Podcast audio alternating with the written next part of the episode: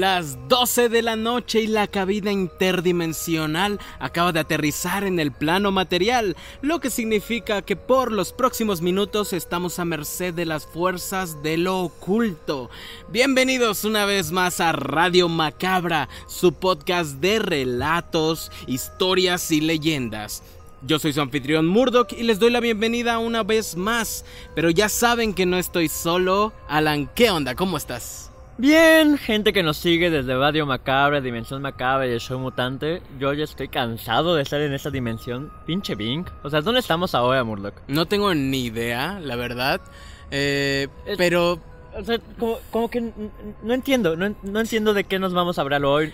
Pero por cierto, antes de seguir, solo quiero recordarles a toda la gente que nos sigue que vea en el Show Mutante cada lunes Juego y Castigo, este programa donde estamos jugando juegos de mesa cada lunes, si no es que estamos aquí encerrados en esa dimensión, ¿verdad?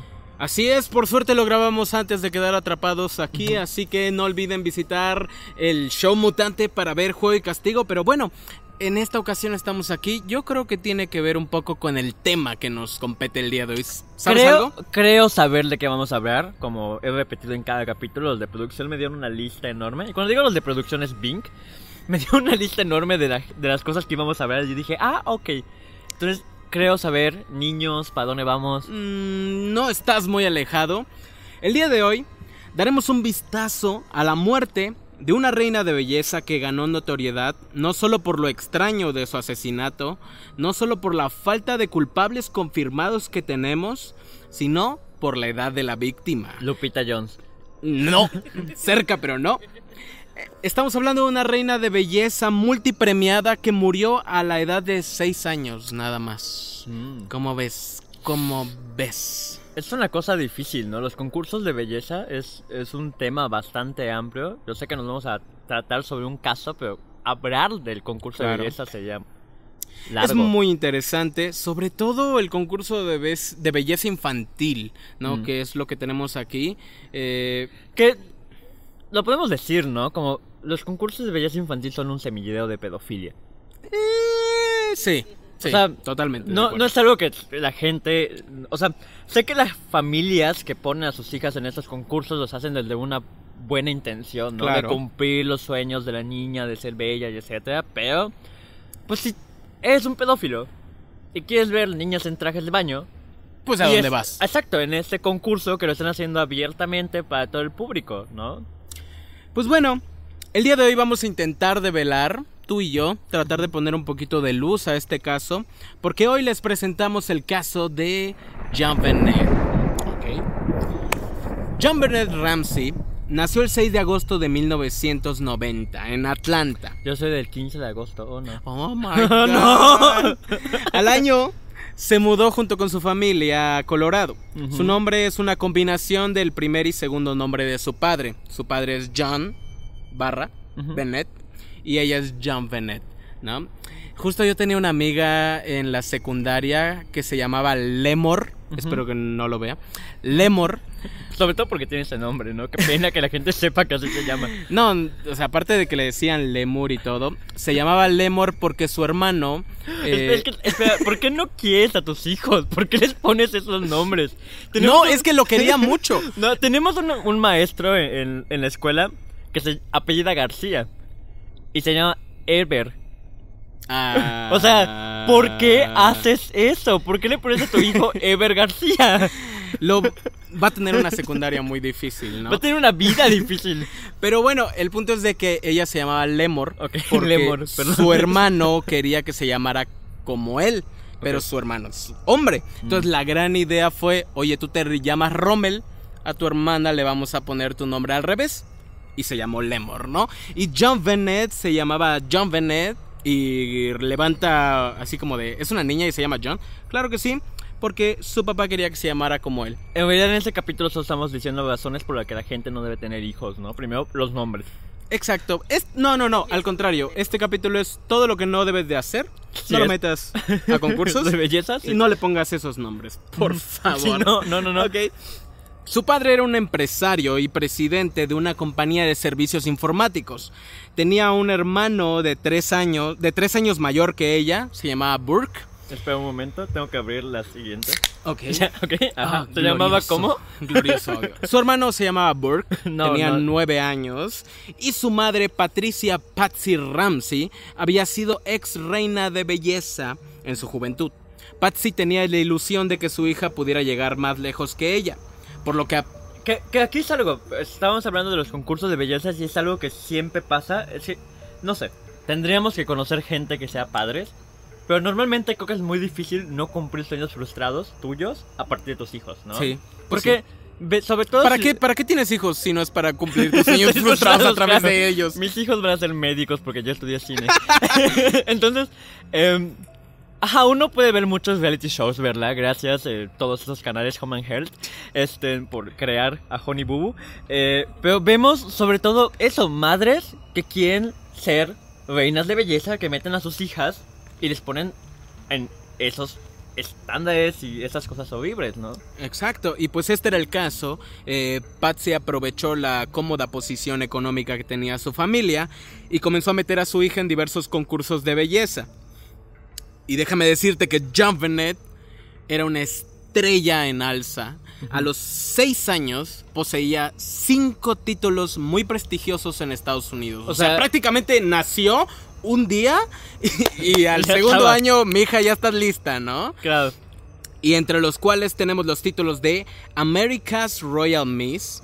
Colorado Skate All Star Kids, eh, Little Miss Charlevoix, Michigan. Puedes Eh, seguir pronunciando nombres Puedo en inglés. seguir, pero no lo voy a hacer por todos ustedes. Pero el punto. El punto es que era muy, era muy premiada la niña, le iba bastante bien. No era Abigail Breslin de Little Miss Sunshine. Era una niña nacida para esto. Nacida completamente con estrella. Era Britney Spears en Disney. ¿Cómo se llamaba su.? Ay, Era lo que hubiera pasado si Britney Spears hubiera sido de Colorado, lo hubieran asesinado. Oh, no, no digas esas cosas, Murdoch. El 26 de diciembre del 96, eh, Patsy Ramsey, la madre de John Bennett, baja a la cocina, eh, normal, un café, y un- encuentra una, una carta, una nota de dos páginas y media, en las cuales decía lo siguiente. Señor Ramsey, escuche cuidadosamente. Somos un grupo de individuos que representamos a una pequeña facción extranjera. Respetamos su negocio, pero no al país al que sirve. Tenemos a su hija. Está sana y salva, y si quieres que viva para ver otro año, debes seguir nuestras instrucciones. ¿El negocio? Ah, bueno, porque el papá era era alguien importante en los negocios. Ahorita vamos a entrar en Ah, ok, ello. Pero esta es la nota que encuentra Patsy Ramsey cuando baja.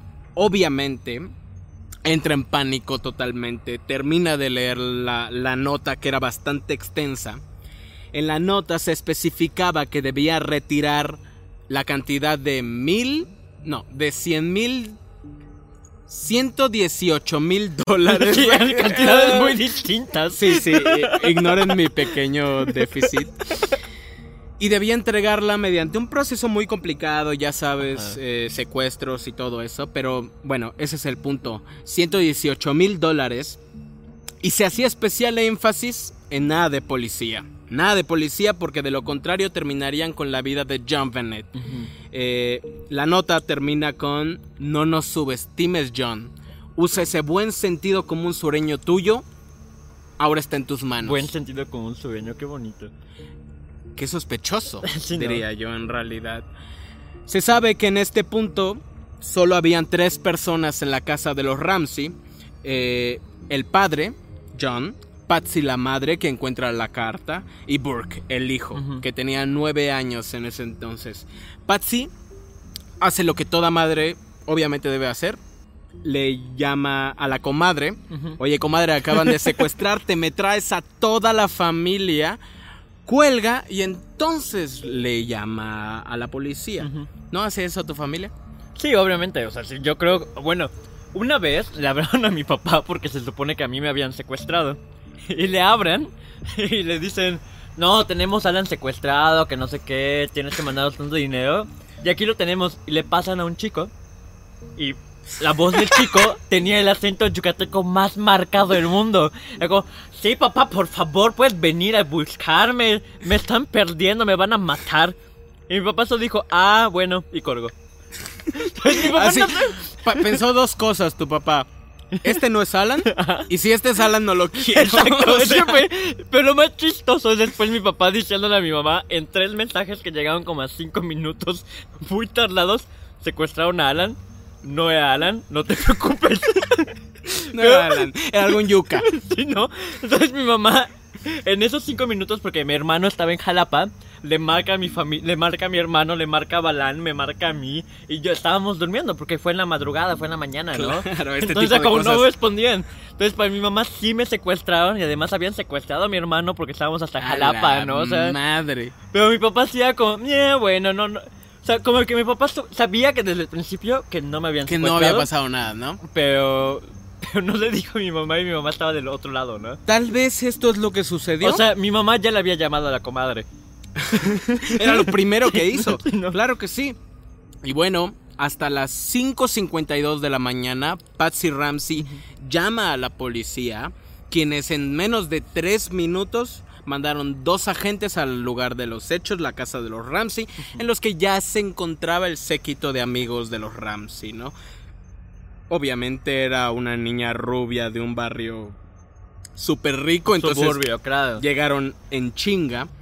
Dos detectives llegaron a la casa y comenzaron a investigar. Uno de ellos, la detective Linda Arndt, bajó al sótano y comenzó a buscar evidencia, Me rastros. Estoy imaginando a Amy Adams para que esta historia se vuelva más buen rostro, fíjate. Podemos tener una imagen de Amy Adams aquí encima de mi cara. ¿Seguimos? Y entonces Amy Adams está buscando rastros, evidencias y llega a una puerta de madera. La intenta abrir, no abre y como ella en ese momento lo que estaba buscando era eh, maneras de salir de la casa, como los secuestradores salieron con la niña, no, pues por aquí no, no se puede, y lo dio, ¿no? Eh, no le levantó ninguna sospecha. El padre ya estaba haciendo arreglos para conseguir todo ese dinero, que debía ser entregado a las 8 de la mañana. Recordemos que estamos a las 6 de la mañana aproximadamente. Luego de que los... O sea que en teoría secuestraron a la niña en el transcurso de la noche. Sí, sí. La tuvieron que haber secuestrado en la madrugada. Mientras todos dormían en la casa. Exactamente. Ah. Mm. Mm. Bueno, eh, tenían que esperar a que los secuestradores se comuniquen para decirles cómo iba a proseguir. Y un equipo de forenses fue despachado a la casa, acordonaron la habitación de John Bennett, pero no acordonaron el resto de la casa. La familia y amigos pronto sacaron cloros, detergentes, escobas. ¿Por qué? Porque se sabía que este caso se iba a volver mediático. Y pues no sé, obviamente lo que quieres es que cuando le hagan la entrevista a la comadre, pues la casa esté barrida. Claro, porque en eso estás pensando en ese momento, ¿no? Claro. Lo aprendimos aquí eh, con el caso Paulette, ¿no? Exactamente. Podríamos casi catalogar este caso como el Paulette mexicano. Ok. Digo el Paulette americano, solo que obviamente el caso de Paulette fue, es aún más cagado porque la niña estaba pues, a un lado de la cama. Sí. Ay, podemos recordar el meme de la Coca-Cola, sigamos. Pero bueno, eh, comenzaron a limpiar, lavar los trastes, básicamente a destruir evidencia muy tajante y sin embargo pues nadie los detuvo. Porque en este momento se está tratando el caso como un secuestro. Y como un secuestro, pues no se está buscando una, escena del crimen, no estás buscando herramientas, estás centrándote en recuperar a la La niña sigue viva, hasta claro. para la mentalidad de los policías, la niña sigue viva. Sin embargo, llegó la hora marcada y pues no llegó no llegó absolutamente nadie. Y hablando de la hora marcada, recuerden ver en Dimensión Macabra la hora infernal. La hora infernal. Bueno, pasaron las horas. A la una de la tarde, ya a todos les había quedado claro que los secuestradores no iban a aparecer. La detective Linda entonces ordena a sus hombres a que ayuden investigando la casa. Amy Adams. entrando, eh, checando todo por si algo se les había pasado, ¿no? En este momento sucede algo bien interesante, que es que John Ramsey, el padre, pide específicamente ser el que, el que, el que participe. ya habían sacado al resto de las personas de la casa porque en este momento tal vez ya no es un secuestro. Ujú. La detectiva dice como, oye, pues no pasa nada, ayúdanos a buscar, es tu casa. Y pues, de manera muy sospechosa diría yo, en todos los registros que se tiene, se habla de que John Ramsey, en el momento en el que empieza la búsqueda, va directamente al sótano, A la puerta de madera. abre la puerta de madera y encuentra el cuerpo sin vida de la niña John Bennett con 6 años. La boca de la niña estaba cubierta con cinta adhesiva. Eh, había una, una cuerda de nylon amarrada en sus muñecas, en el cuello y inmovilizando su torso. Y estaba cubierta con una tela blanca. Al ver esto, el padre pues la desata, la desamarra y la sube a donde, a donde están los detectives, contaminando más La escena de la crimen. escena del crimen. Porque ahora ya están sus huellas. Porque ahora ya están sus huellas, porque ahora ya no encontraron el cuerpo tal cual lo dejó el asesino. Ahora tienen que reconstruir todo en base a lo que el papá recuerda que vio y Claro, cómo lo En un momento traumático para él, ¿no? Porque, exacto, ¿no? Entonces, lo que sucede a partir de ahí es que el caso ya no es tratado como un secuestro. Definitivamente, todos los familiares y amigos son retirados de la zona y pues comienzan ahora sí que a investigar por fin y a buscar un asesino por el caso que- de John Bennett. ¿Y qué digo? También por cómo está escrito el guion, ¿verdad? Hay que recordar que Amy Adams acababa de ver que esa puerta estaba cerrada. ¿Cómo es que el padre decidió abrir exactamente esa puerta? Claro. Aquí es donde empezamos a ver por qué este caso es tan interesante en particular. Para comenzar a hilar el caso, es necesario centrarnos primero en la evidencia más directa, Ok. la nota. ¿no? Los investigadores pronto descubrieron que la nota había sido escrita dentro de la casa, porque es- encontraron el papel de un blog de notas que estaba justo en la casa. Lo que estaba escrito también se encontraron hojas arrugadas que justo eran de borradores de la carta. Entonces en este momento se establece Sospechoso. se establecen muchas muchas cosas únicas de este caso, porque para empezar las notas de secuestro suelen ser súper directas, ¿no? Claro. Tenemos a tu hija, danos un millón o se muere. Y un secuestro además lo planeas en un punto donde yo creo que la nota no la escribes ahí, ¿no? Como, ay, se me olvidó la nota, tengo que hacerla ahorita, amigos. Y, y no te tomas el tiempo de hacer borradores de la No, nota. no, o claro sea, que no. Y en la casa, esta ¿no? Esta no quedó bien, puta madre. A ver, pásame otra. O sea, tengo, no. tengo tiempo, tiempo suficiente, ¿no? Para escribirla aquí, no se van a despertar Aquí- el problema. ajá, no es como que hay tres no va a gritar. Pero bueno, eh, entre todas esas instrucciones que contenía la carta, recordemos que eran dos páginas y media, casi tres, todo eso le tuvo que haber llevado mucho tiempo a la persona que lo escribiera. La nota mencionaba la cantidad de 118 mil dólares, cantidad que justo el padre había recibido como parte de un bono ese mismo año. Mm. Recordemos que esto está sucediendo en diciembre. O sea, que mínimo es una persona que sabía exactamente lo que había conseguido el padre. Claro. Mm. Eh, sabía que el tipo había recibido su aguinaldo, por decirle de alguna manera, y que, cons- que esta cantidad la tenía a la mano. Y que digo, estamos en un país, ¿no? Donde los secuestros es algo bastante cotidiano, ¿no?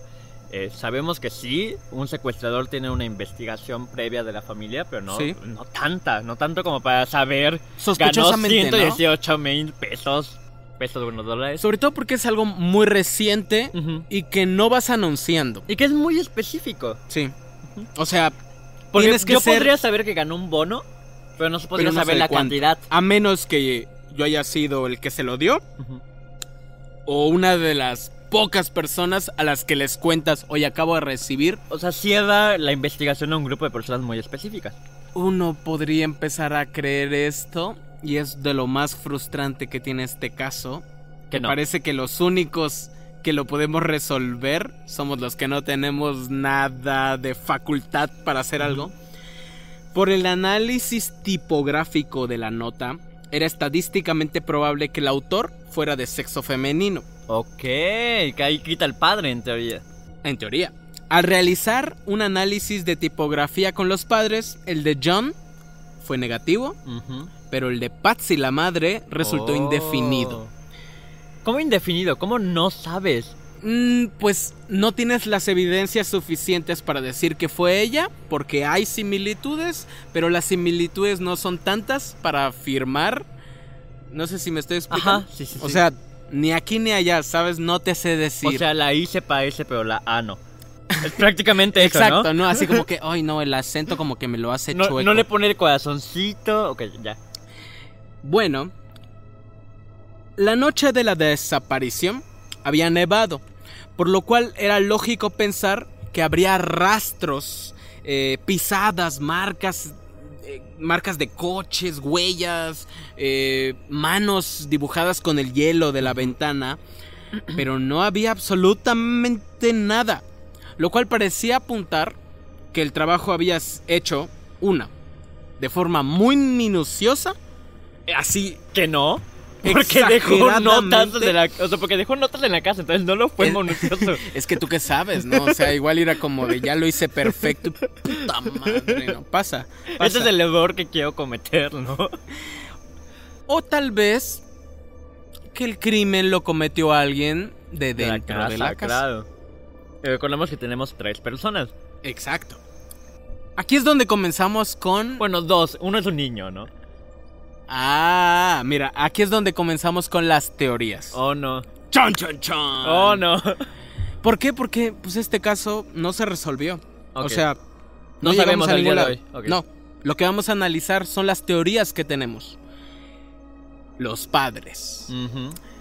Siempre en un caso de esta índole se investiga a los padres, más por eliminar rápidamente posibles sospechosos que por una sospecha real. Y además porque tienes tres personas en las casas, ¿no? Claro. Tienes un niño y dos padres, dos Pues, adultos. los ¿Quién puede ser? investigo, ¿no? Ah. O sea, por no dejar, igual me dan más información, me interesa saber qué hicieron esa noche. Y la niña era famosa. O sea, sabíamos que alguien en esa familia tenía pedos para meter a su hija en concursos de belleza. Así estoy Así es. atacando en cámara. Resultó que en este caso, las entrevistas a los padres fueron más interesantes de lo que cualquiera eh, pudiera imaginar. Ok. Primero, como ya vimos, la madre y la persona que escribió la, nocha, la nota poseían caligrafías muy similares. Sorprendentemente similares. Si me preguntan a mí, pueden ir y buscar comparaciones. Oh, existen, existen. Ok. y son idénticas. O sea, ya lo estarán viendo. Son bastante similares. Antes de que sigamos en, en tus teorías, ¿tú qué crees? Ya, así dímelo. dímelo no, de es que no te puedo decir porque no hemos llegado a la, a No, la pero teoría es que, que, es, mía. es- Ah, no, todavía no, No. no, es la madre. No, Vamos a oh. revisar tres teorías. Ok, ok, sigue, sigue, sigue. entonces Estoy ahí. interesado entonces. Yo pensé que era la madre. Porque como me estás vendiendo, yo dije sí. Oh, claro. Esa que maldita. Es, es un maldito círculo infinito de teorías. Pero bueno, la nota tenía partes mal escritas. Mm. Eh, algunas palabras sencillas, como que no tiene mucho sentido que alguien escriba mal. Mientras que otras, la, que eran más técnicas, eh, overwhelming o otras palabras complicadas que venían en inglés, estaban perfectamente es- mente escritas. Lo cual nos daba a entender que el quien estaba escribiendo la nota la estaba escribiendo deliberadamente mal, en algunas claro, partes. Sí. Y es curioso porque escribir mal a propósito es más tardado que, escri- que escribir bien. Sí. Eso explicaría los borradores que Yo hubieron. estoy en un grupo de Facebook donde intentamos ser señores que tienen Facebook y a mí se me hace muy difícil escribir como señores que tienen Facebook. Es, es muy difícil saber dónde va mal si otra B o la otra B o dónde Exacto. quitas letras. Es, es muy cansado y muy difícil. Exacto. Escribir mal, de verdad. A propósito, a- a- escribir mal a propósito es mucho más complicado que hacerlo de verdad. y además de general, escribir distinto a lo que tú escribías normalmente te cuesta. Eso. Este dato aumentaba exponencialmente el tiempo que el autor Estuvo en la casa. estuvo en la casa. ¿no? Además de que tenemos varios Exacto. notas que intento hacer los varios Cada vez es más el tiempo que la persona tuvo que haber estado en la casa. Ciertas, pala- ciertas palabras en la nota nos revelan mucha información. Por ejemplo, en el párrafo donde dice, somos un grupo de individuos que representa una pequeña facción extranjera. ¿Por qué decir eso? Ajá. O Si sea, solo quieren el ¿qué dinero. significa?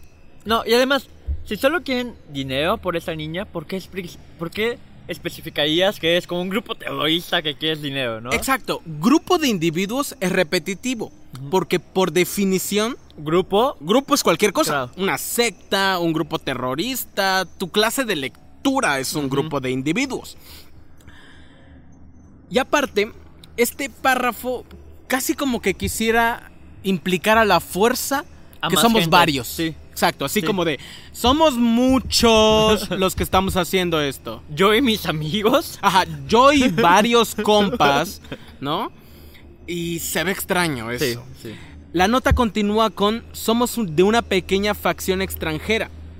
¿Por qué no solamente decir Somos de qué facción eres? Ajá. O porque sea- exacto, porque si eres un grupo terrorista, quieres decir, somos ¿Quién nosotros lo que estamos haciendo esto, ¿no? Exacto. O sea, si tu raza es los o, o- o- o el hecho de que vengas de fuera del país es lo suficientemente relevante para decirlo, ¿por qué no, No dices de dónde, eres? vienes, claro, porque además tenemos suficiente información de grupos terroristas extranjeros que dicen soy tal persona, no soy Exacto. tal grupo. Entonces, ¿por qué sería como una cosa como no te voy a decir exactamente Ajá. quién soy? Pero, pero me voy a joder yo porque te voy a decir que soy una minoría Ujú. étnica y por ende, obviamente, el rango de búsqueda se hace más chico. Ujú. O sea, no tiene No sentido. tiene sentido. Y también lo que mencionábamos, ¿no? Porque es una nota de dos páginas. Porque es tan larga. Ujú. ¿Por qué quieres confundir tanto, no? Ujú. Porque lo que tú quieres es conseguir el dinero y ya. Pues sí. Ujú. No tienes por qué sobrecomplicar las cosas. Te veo aquí, me das el dinero, me voy. Por último, dice, respetamos a tu negocio, pero no al país al que A tu representa. negocio. Ujú. No tu negocio. Respetamos tu negocio, sí. Todo esto nos da información valiosa. Primero que nada, el autor conocía el negocio de John Ramsey, Ujú. Pero deja claro que no tiene nada que ver con sus motivos. De hecho, según declara, sus motivos son aparentemente simple odio al país donde nació John Bennett. Entonces O debemos... sea, es- somos un grupo terrorista porque no odiamos tu país, solo queremos dinero. No, no odiamos tu negocio, pero odiamos a tu país, por eso secuestré a tu hija, Hija, ¿no? ajá. Entonces, de pronto debemos de creer que John Bennett murió solo porque era, pues, una rubia americana, ¿no? Tenía dinero.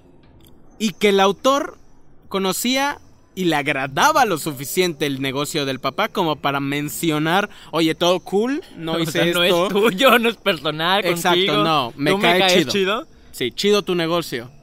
No tu hija. O sea, tu hija me la voy a me la voy a reventar. O sea, me cae bien tu negocio, no los concursos de belleza. Creo que eso es entendible. En la nota se piden 118 mil dólares. De nuevo, una cantidad que sabían ellos que había ganado de alguna forma muy Pero específica. aparte, que es una cantidad muy poca, considerando que la fortuna del señor estaba valuada en 7 millones de dólares. Oh. De hecho, O sea, podían pedir el millón directo. güey, sí. O sin sea, pedos. o sea, vivían en una casa, en una mansión, mejor dicho, de Ok. 15 habitaciones. Ok. ¿Ok? El vato tenía coches, tenía acciones, era presidente de una empresa de tecnología. Ok. Y le pides 100 mil dólares. No, y no 100 mil, 118. No, ajá, exacto, sí, no, ¿no? no 100 mil, Es que es la comisión. 8, sí, claro. Porque el SAT te va, a, te va a quitar. Le acabas de secuestrar a un hombre que vale millones a su hija, a su única hija, a la luz Y de además, sus ojos. hija famosa. Exacto, y le pides 100 mil dólares. Sí, está, está difícil de creer. En la nota se le dice que extraiga el dinero de su cuenta cuando normalmente un secuestrador solo te dice que vayas al banco. Aquí Claro. sabe él que tiene el dinero en la ¿En cuenta. qué cuenta? Sí, exacto. La carta a veces habla de nosotros, es decir, nosotros estamos grupo, secuestrando a claro. Y termina hablando en singular. Te ordeno, yo creo que deberías ir. Como si se le hubiera caído el teatrito a la persona que lo estaba escribiendo, ¿no? La carta... Ah, por cierto. La carta inicia diciendo, señor Ramsey. Y le termina llamando John Oh. siete veces solo en el último párrafo. De nuevo tenemos esto de que es una carta evidentemente falsa, Ujú. ¿No? Eh, a la persona que lo escribió inicia tratando de poner tanta distancia como pueda. Somos un grupo de gente, señor Ramsey. Y termina en oye John, apúrate Sí, porque pedo, sé que John, tienes ¿no? este dinero. Sí, o sea, ya estaba cansado del octavo bobador, ¿no? Ya, ya no lo intentaba. A la verga, no, Sí, ay, no, yo, güey, ya. Ay, la cagué, le dije John. Bueno, no, Ah, ya. no se va a ya, notar. Este queda, este queda. Pero bueno, la carta, a mi parecer, tendría que estar escrita por la madre. Pues es la única que encajaría con el perfil que nos vamos haciendo. Alguien que conoce a John, conoce su estado de cuenta, conoce cuánto dinero recibió. Alguien con una letra muy similar que aparte busca proteger el sustento de su familia, aclarando en la nota que esto no tiene nada que ver con el negocio de su, de su marido. Que aquí yo quiero, yo quiero preguntarme, ¿no? Porque es la pregunta que me estoy haciendo. ¿Por qué matarías a la gallina de oro? ¿No? A la gallina que pone los huevos de oro. O sea, es la madre que está cumpliendo este sueño frustrado de ser una, em, Una reina de una belleza. belleza con su hija y decides secuestrarla y matarla. O sea, a mí tiene mucho sentido, pero al mismo tiempo no tiene nada de sentido. Sabemos que Patsy Ramsey eh, era una mujer voluble, un poquito, no inestable, pero sí se enojaba fuerte. Y también sabemos Sí, que... todos hemos visto Dance Moms. Exacto, exacto. Y todos sabemos también que te puedes llegar a cansar de limpiar los orines de tu perro Claro. una y otra vez. Y resulta que John Bennett mojaba la cama. Mucho. Mm, De hecho, esa misma noche esa había mojado la cama. Muy fea metáfora. Sí, horrible, no la pensé Nos mucho. disculpemos perdónenme. en Dimensión Macabra por esta metáfora. Dimensión macabra Curse. curse. Pero bueno, Cosas que salen mientras hablamos, ¿no?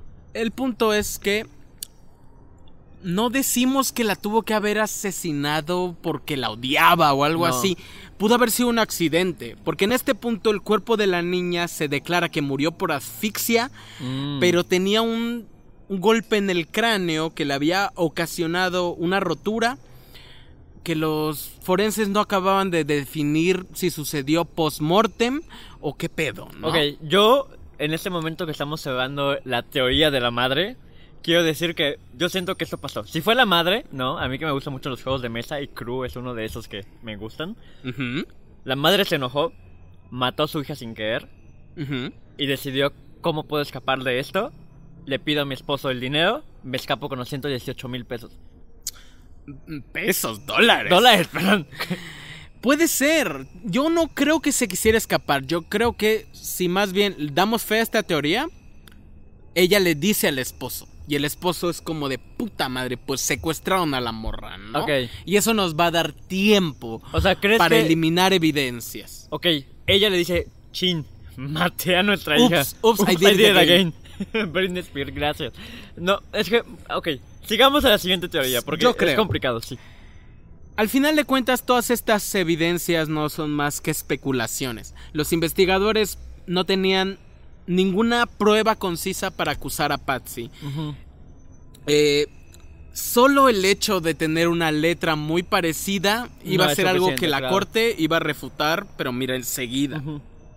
Por lo cual Patsy fue liberada. De hecho, su esposo lo liberaron. Nos llegó una mariposa aquí. Adiós. Vieron mi pequeño momento de, de pánico. Saludos a toda la gente que nos ve Saludos desde a todos los que están detrás de cámara. También. Pero bueno, eh, no tenían nada. No tenían nada contra la madre. No, No. había nada que echarle. En Estados Unidos, porque si esto fuera en México, ¿no? Sería como metemos a la cárcel al padre, a la madre, al No, tío, al- de nuevo, el caso de, de Paulette. O sea, si esto fuera en México, sí son culpables, pero ah, ya se van, ya se fueron. Mira, ya está muy lejos, güey. No nos ¿Para qué nos seguimos? Sí, claro. Los padres sí fueron encontrados culpables según un jurado en Colorado. Eh, estas personas decidieron que aunque las pruebas no eran sustentables, era obvio que eran ellos. Claro. Los acusaron y el fiscal del distrito retiró la denuncia, le pidió disculpas públicas a los padres ¡Wow! y pues oficialmente en 2018 los padres fueron exonerados O totalmente. sea, hace un año. ¿De qué, ¿De qué año empezó esto? Ah, esto sucede en el... Ay, no me digas el año exacto. ¿No? Ok. Pero entonces estamos en el 2018 y apenas se acaba no, no. de... En el 2008. Ok. En el 2008 los padres son totalmente exonerados y eh, absueltos, de manera que ya no pueden nunca presentarse cargos en contra de ellos. La madre murió, de hecho, dos años antes de eso, en el 2016, por un cáncer Ah, de mama. 2006 o así 2000. que- 2006. 2006. Entonces, cualquier culpa o, ve- o verdad que nos faltara saber, se la llevó la madre a la tumba. Hmm. Teoría 2. Ok. Son tres, recuerden, chicos. En este momento es un buen momento para la gente que nos está escuchando. Ponerle pausa, prepararse unas palomitas. Claro, Irse a orinar. Ir y dejar un comentario aquí en abajito, este por favor. momento. Pero bueno, en el 2016, un documental llamado El caso de John Bennett Ramsey Uy. Indagó en una línea investigativa que para todos nos había resultado una sorpresa. Oh no, el hijo. ¿Qué tal si Burke, el hermano de John Bennett, que en ese entonces tenía solo nueve años, Lo hubiera asesinado a su hermana y Sí. hubiese sido encubierto por los padres? Claro, porque si descubres que tu hijo. Mató o sea, a su hermana, Y ya solo te queda un hijo. pues no lo vas a entregar. Exacto, porque además es un niño. Pero bueno, surgen preguntas, ¿no? Como un niño de nueve años mató a su hermana, ¿por qué? ¿Y en qué momento? Pues primero que nada, al momento de la autopsia del cuerpo de John Bennett se encontraron rastros de piña en su estómago. Los padres salieron esa misma noche, de hecho Mm. fueron a una fiesta navideña, dejaron a los niños en casa, llegaron... ¿Solos? Sí, Oh. llegaron y los acostaron. Estaba viva la niña. Los investigadores le preguntaron a la gente... Estaba viva la niña. Estaba viva la niña, se Se los juro, amigos. ok, Pero bueno, seguía viva la seguía muchacha. viva la niña, se los juro. Y le preguntaron a los padres si había dado de comer algo, ¿no? Y la madre negó, no, no les dimos nada. Ellos llegaron, ¿qué onda? Y se los llevaron a dormir. Sí, si no me importó dejarles una niñera porque los voy a alimentar. Claro, ¿para qué? ¿Pa' qué? ¿Por qué? Entonces, ¿cómo llegó la comida ahí? ¿Cómo Claro. llegó la piña ahí? Y entonces es cuando hacen la pregunta, la pregunta, oye Burke, ¿cuál es tu comida favorita? Piña con leche. Mm. a manera de un cerealito. Muy particular, muy interesante el hecho de que eso haya sido encontrado en el estómago de la, de la niña. Voy a hacer este chiste cada vez que hagamos un capítulo muy extraño, pero muy interesante. Pero muy interesante. Gracias, Pati Chapoy. Burke era un niño extraño. Ya había tenido antecedentes de jugar demasiado brusco con John Bennett. Dos meses antes le había golpeado la cabeza con un, con un palo de golf del papá. Mm. Y pues obviamente fue un escándalo porque ¡ay, la niña, su cara! No, o sea, ella es modelo o, o va a ser modelo. Espérate, ¿el hermano es mayor o menor? El, hermano es tres años mayor que ella. En ese momento tenía nueve años. Actualmente se teoriza que Burke podría haber tenido envidia por toda la atención que recibía John Bennett. ¿Y qué tal? Y que es algo común en los hermanos mayores. Súper común. O sea, ¿Y no jugar que los maten, brusco? sino Es que, ajá, sino muy que común. haya ese tipo de envidia, ¿no? ¿Y si Burke hubiera bajado en la madrugada a servirse un plato de su comida favorita, piña y leche, solo para llegar y encontrar a la niña comiéndose su plato? Mm. Entonces, en su enojo, es un niño, toma una enorme linterna que fue encontrada por los policías en la escena del crimen justo en la sala Mm. y golpea en la cabeza a John Bennett, explicando así la fractura, porque se hicieron análisis comparando la fractura con la forma del objeto y también lo- los investigadores de este documental, véanlo, el caso de John Bennett, ponen a niños de similar edad a dar el golpe. El punto es que recrean todas estas situaciones y sí, pudo haber con ese objeto dado un mal golpe, John Bennett cae, comienza a ahogarse, aquí no se sabe exactamente qué sucede, si la niña ahoga, se ahoga sola o si ellos o si él la termina de matar. Porque también estaba comiendo, ¿no? Entonces es posible que se ahogara con la misma También, exacto. Que por cierto, quiero comentar ahorita, ¿no? Porque estudiamos cine, ¿verdad? Eh, que no sería la primera vez que un documentalista encuentra la verdad sobre un caso. Hay una, un documental, de hecho, el director acaba de dirigir en Netflix unos documentales sobre Ted Bundy y Streamy Wicked. Las cintas de Ted Bundy. Exacto, y acaba de hacer una ficción sobre lo mismo con Zac Efron, que por Ok. eso muy famoso, que originalmente se hizo famoso porque hizo unos- una trilogía que seguía un caso muy específico de unos chicos que habían supuestamente asesinado a un niño, Ok. que se llama Lost Paradise, si no me Ah, equivoco. sí, muy bueno. Muy que bueno. él todo el tiempo creyó que la gente, o sea, los niños, los muchachos fueron eh, culpados de ese asesinato y él todo el tiempo creyó que no lo eran. De hecho, los niños son acusados y son mandados, los muchachos fueron, son mandados a la pena de muerte y él durante todo el documental eh, tiene la tesis de que no son culpables y al final no eran culpables. ¿no? Entonces no sería la primera vez que un documentalista descubre la Encuentra verdad. la verdad. Claro que no. También, o sea, es algo muy común. ¿no? Porque es una labor investigativa que presenta hechos de una forma que solo el cine te puede dar, ¿no? Exacto, Solo la es- estructura. Y es casi forense en muchos casos, sobre todo cuando son documentales de criminales, terminan siendo un mejor trabajo que otras cosas. ¿Y qué pasa si los padres, al llegar y ver todo esto, deciden encu- encubrir al niño, Claro. ¿no? Entre las pruebas más contundentes que presentan en el documental se extraen fragmentos de la llamada al 911 de la madre, en las cuales fueron tratados con avanzados programas de limpieza de frecuencias y se extrajo lo siguiente. En el fondo, mientras la madre habla con la operadora, lo típico, oye, bueno, no lo típico, ¿no? Pero, Claro. o sea, lo usual, oye, secuestraron, dónde vives, qué edad tiene la niña, todo. Mientras sucede todo eso, hay mucho ruido en el fondo.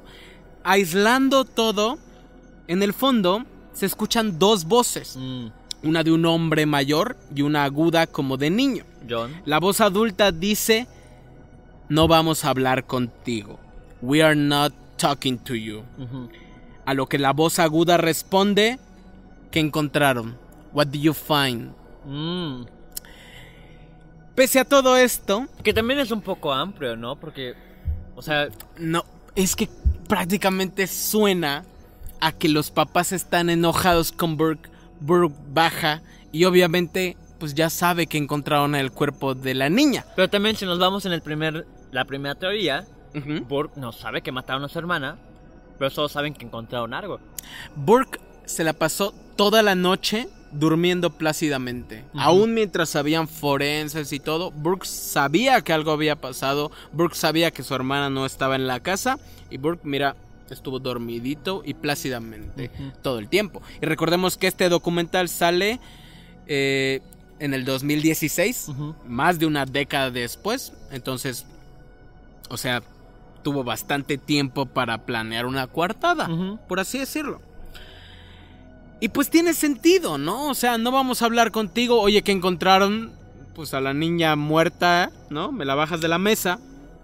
Pese a todo esto, un mes luego de la salida del documental, Gran referencia, gracias. Continuemos. nunca, nunca está de más. Una referencia. ¿no? Jamás. Y sobre todo si es la original, que por cierto quiero dar un dato importante para la gente que no sabía. Gracias a esta película se creó la categoría de mejor película animada en los Oscars. Sigamos, por favor. Y ganó. Bien, bien. No sé si eso habla bien de DreamWorks y muy mal de la academia o bueno. Mm, Pese a todo esto, todas estas pruebas, un mes luego de la salida del documental, Burke, el hermano de John Bennett, ahora un hombre mayor, demandó a la empresa de CBS por 750 millones de dólares. Ya no 118 mil. No, ya no, obviamente ya, ya, aprendió. Y pues no se sabe en qué llegó, cuánto le pagaron, pero la, la cadena y Burke llegaron a un acuerdo, se sabe que se pagó dinero y pues el documental lo pueden seguir viendo, Ok. pero pues Burke y... O sea, estas pruebas nunca llegaron a ningún lado y nunca se presentaron evidencias o acciones legales, ¿no? Por último, los intrusos. Todas las personas que no sean de la familia. Vamos a pensar por un momento que no fueron nadie de la familia. Ok, que es difícil, ¿no? De claro, creer. es, es difícil, pero nos, no nos faltan. No, aquí- digo, no nos, ajá, no nos faltan. Que aquí debo de decir que mentí un poco al inicio de este podcast porque sí investigué un poco Ah, y descubrí que este año o el anterior, no creo que este año, ¿Ah, por sí? fin sabemos, en teoría, quién fue el asesino de John Bennett. Vas a ver que es muy, muy en teoría. Y estoy bastante seguro que ni a ti te va a dejar satisfecha la explicación. Sí, Pero porque bueno. yo solo busqué John Bennett en Google y me salió descubrieron el asesino. Cha, cha. Ajá. Bueno, empecemos por Bill McReynolds, un antiguo amigo de la familia. Él hacía de Santa Claus todas las navidades para los niños y por eso él- lo conocían. Él, él la mató. Sí. Él la mató totalmente, Sí, sí, todos lo sabemos. santa. Muchas gracias por haber estado en Radio Macabra. Según sus amigos, él tenía una extraña fijación con John Bennett específicamente. Durante la investigación se encontró que Gary llevaba consigo un frasco de brillantina. Según Gary, John Bennett se lo había regalado esa misma Navidad. Bill se lamentaba profundamente por la muerte de la niña. Prácticamente estaba deprimido. A pesar de que, de que Bill tenía antecedentes pedófilos, vivía, sí, a- había tenido roces con la ley, se habían levantado diversas quejas de padres. Ok. Pese a esto, no se encontró fallas en la coartada de Bill, Pero que no lo conectaban. Para mí me crea otra duda, porque todos sabemos cómo funciona el- la ley, sobre todo, y creo que no solo es en Estados Unidos, también espero que Claro, de que te México. tienes que anunciar. Tienes que anunciarte como un sex offender. Entonces, ¿cómo los padres dejaron a esta persona cerca de John Bennett? Pues simplemente no lo dijo. Simplemente fue algo que apareció a En el posteriori. camino. Y que la esposa fue muy tajante en que él ya había cambiado, que él ya no era quien. Pero aquí no está lo más escabroso de Bill. Lo más jodido es que Bill fallece, fallece unos años posteriores y se hace bastante conocido porque le pide a su esposa que lo incinere y riegue sus cenizas junto con la brillantina que le regaló. Wow, qué ¿No? Como pretty onda, creepy. ¿qué onda? ¿Qué Eso- diría la esposa? Si ya cambió, no es cierto, amiga, date cuenta. Date cuenta. Sí, no. John McCart, no acabamos, es un pedófilo actualmente arrestado por posesión de pornografía infantil y sospechoso de la muerte de Bennett por sus cartas que envió a un periodista en las cuales él admitía haber sido el autor de John Bennett. Él se estaba esculta- ocultando en Asia y estaba intercambiando correos y cartas con un periodista que estaba tras pues él, o sea, como haciéndole una especie de biografía o algo así, y él en esas cartas admite haber sido pues el, el- el autor del crimen, ¿no? Se lamenta por su muerte, clama que fue un accidente y también su letra es muy similar a la letra de... escribe- ok. También nos da un resultado in- incompleto, ¿no? no ni, ni sí ni no. Que ese es el caso que yo leí, ¿no? Que es la persona que manda cartas y descubrimos ya por fin, porque ya está en la Ah, no, cárcel. No, es que no es el único pedófilo que se quiere echar. adjudicar la muerte de John Güey, Bennett. John Bennett para los pedófilos actualmente es casi como que Yo ¿sabes? no- la Virgen María. ¿sabes? Murió murió por nosotros, güey, ¿sabes? Está es muy presente John Bennett. Eh, actualmente está en prisión por los delitos que mencionamos. Ok. Pero más allá de tener una letra muy parecida y de él mismo quererse adjudicar la muerte, que repito, no es el, único, Ok. no hay nada con que acusarlo. Vivía en los suburbios, pero no se puede ubicar exactamente dónde vivía, entonces, pues él también fue descartado y no se han presentado cargos por él. Que también aquí es una cosa bien interesante porque a diferencia de otro tipo de, de psicópatas, ¿no? Sobre todo los asesinos seriales, los pedófilos tienden a querer buscar un low profile, ¿no? Sí. Es como no quieren Sí. ser... Y- y no- es no muy hay- peligroso eso. No, no harían exactamente eso, decir yo asesiné a este gran caso de pedofilia, porque es algo que intentan ocultar. Ocultar. Ocultar. Por último, llegamos al más reciente, Gary Oliva, que seguramente es del que escuchaste. Actualmente está preso por posesión de drogas y pornografía infantil. El día de la muerte de John Bennett se confirmó, sabemos, que Gary estaba a 10 calles de distancia, no estaba muy lejos. Conocía a John Bennett. En su celular al momento de la captura le encontraron más de 200 imágenes de John Bennett posando en pasarelas y demás. En diversos... Eh, él estaba obsesionado con ella. Cuando cayó preso por posesión de drogas, traía consigo impresa en el bolsillo una fotografía de John Bennett, casi como su mantra. Eso es aparte de todo lo que le encontraron en el, celular. Uno de sus amigos confirmó que borracho una vez este güey le llamó y le dijo que había lastimado a una niña y no sabía que lo que le había pasado. ¿Qué día fue ese? El día en el que apareció John Bennett muerta. A través de correspondencia que Oliva tuvo desde la cárcel con uno de sus amigos, sabemos que él admite haber asesinado a John Bennett. Menciona inclusive... Ese es el caso que yo escuché, de hecho. ¿Sí sigue? Menciona el caso de... Menciona la linterna, dice que fue con la linterna y que él ya conocía a la niña, que ya había tenido cierta relación. De hecho, la describe Describe ese día como el día en el que perdió a la mujer de su vida. Es curioso cómo nunca habla de John Bennett como una niña, habla de su cuerpo, habla de lo perfecta y habla de ella como una mujer. Claro, como un pedófilo. Sí. Actualmente, a pesar de todo esto, volvemos a lo mismo. No tenemos evidencia, no tenemos nada tajante. Todo palabra. Y no es la primera vez que alguien dice yo maté a John Bennett. Exactamente. Entonces, a pesar de que muchas cosas parecen indicar que Gary Oliva pudiera ser, de no ser enjuiciado por la muerte de John Bennett, esto acaba de pasar. esto es muy reciente. Y no se han presentado cargos. El, fiscal de Colorado no ha declarado eh, culpable. Si eso no sucede, Gary Oliva cumplirá su condena por posesión de drogas eh, en el 2020, es decir, el año que viene.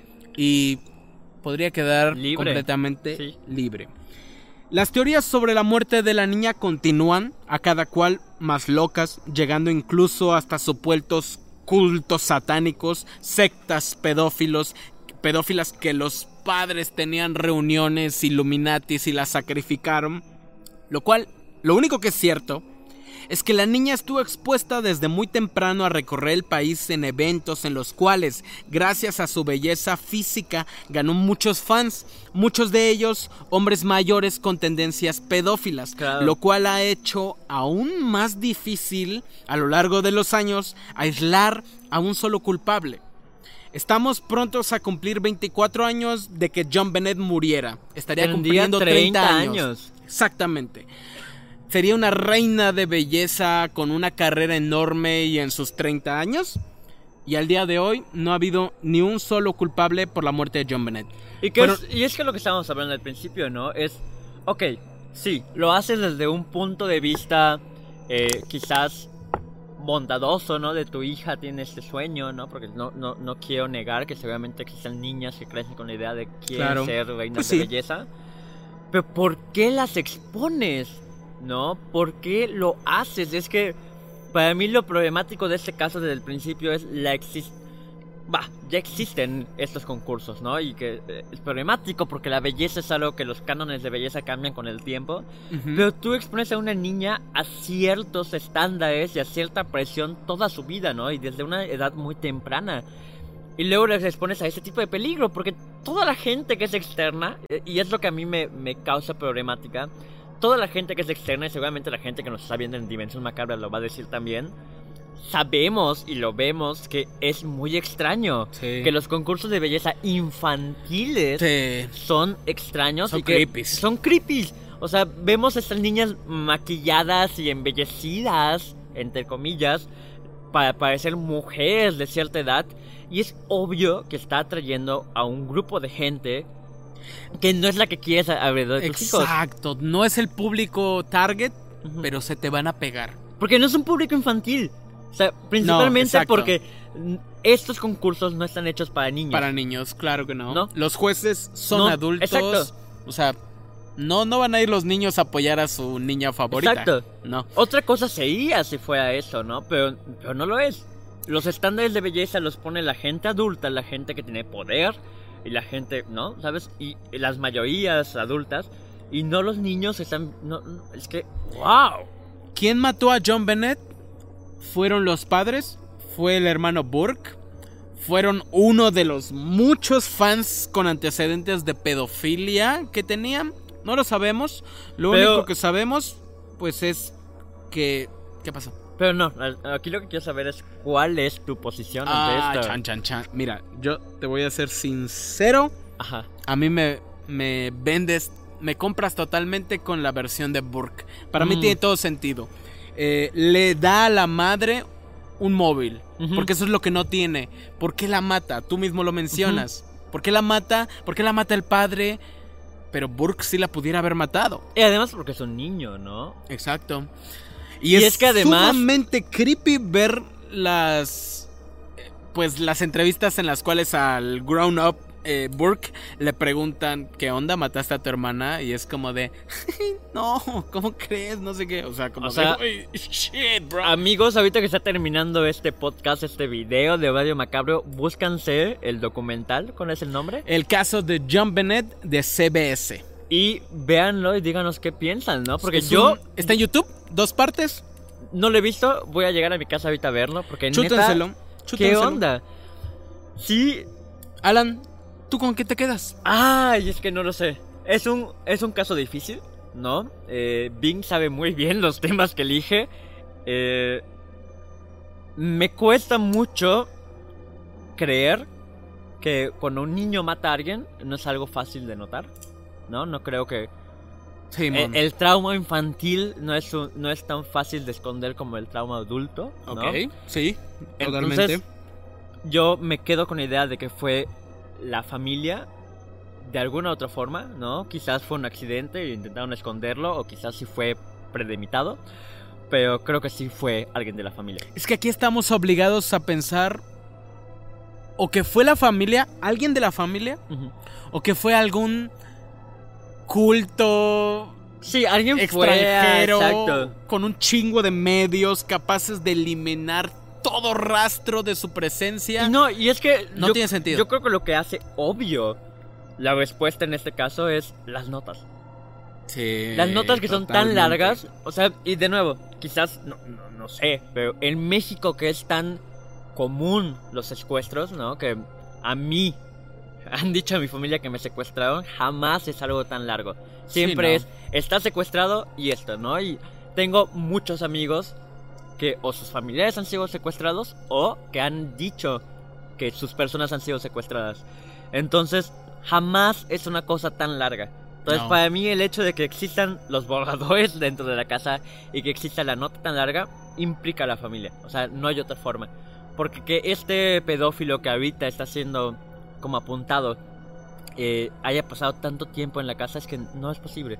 Sí, ¿no? No, o sea, porque hasta dentro de lo que sabemos de asesinos seriales y de otros casos, es que entran en un estado de pánico y quieren hacerlo todo Sí. rápidamente. Y pues bueno, entre que son peras, son manzanas, fue la mamá, fue quien. Lo único que sabemos es que quieranlo o no, metiendo a John Bennett a todos esos concursos, lo único que hicieron fue rodearla de tanta gente sospechosa, negativa y todo, que esclarecer su asesinato no se ha convertido en una tarea más fácil. Mm.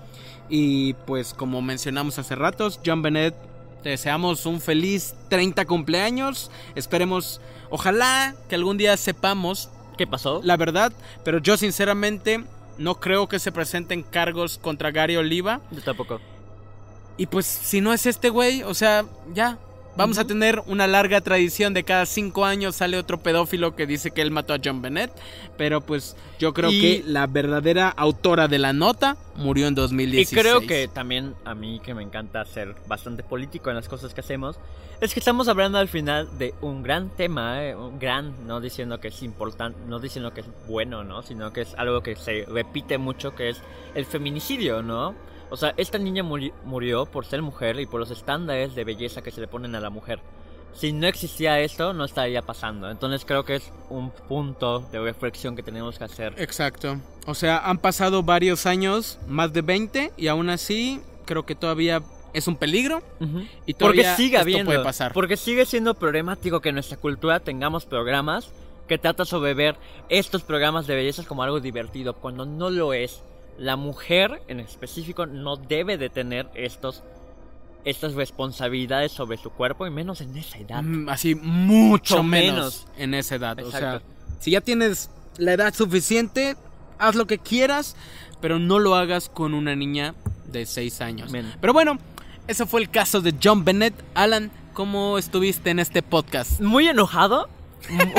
Eso es que es muy enojado, pero eh, sin duda es, es un tema que nos deja con mucho que pensar, ¿no? Creo que más allá del caso que podría ser que de repente digamos estamos hablando del, morbo, no es que sí es un tema que nos deja muchos puntos hasta políticos de los que debemos de estar reflexionando y que espero que la gente que nos vea en Radio Macabra esté pensando en ellos, ¿no?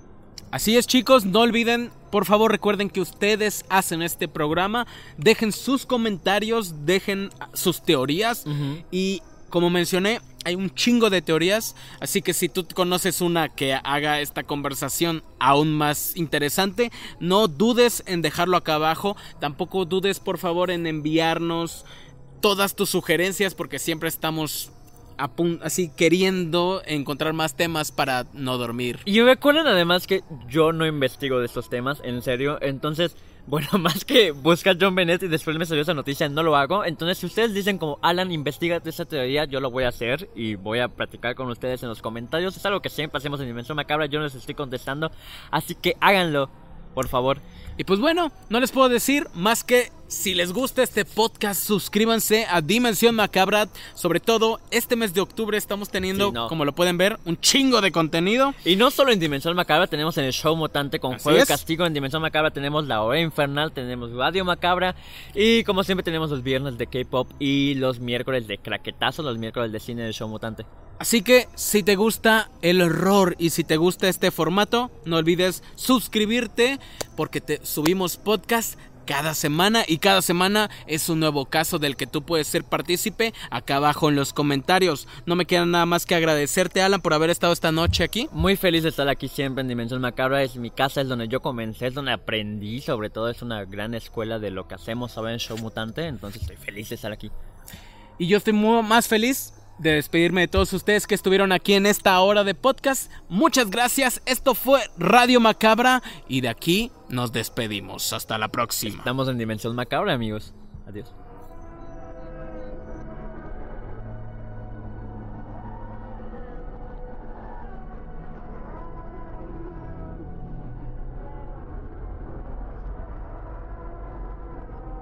Y no lo olvides, te encuentras en Dimensión Macabra.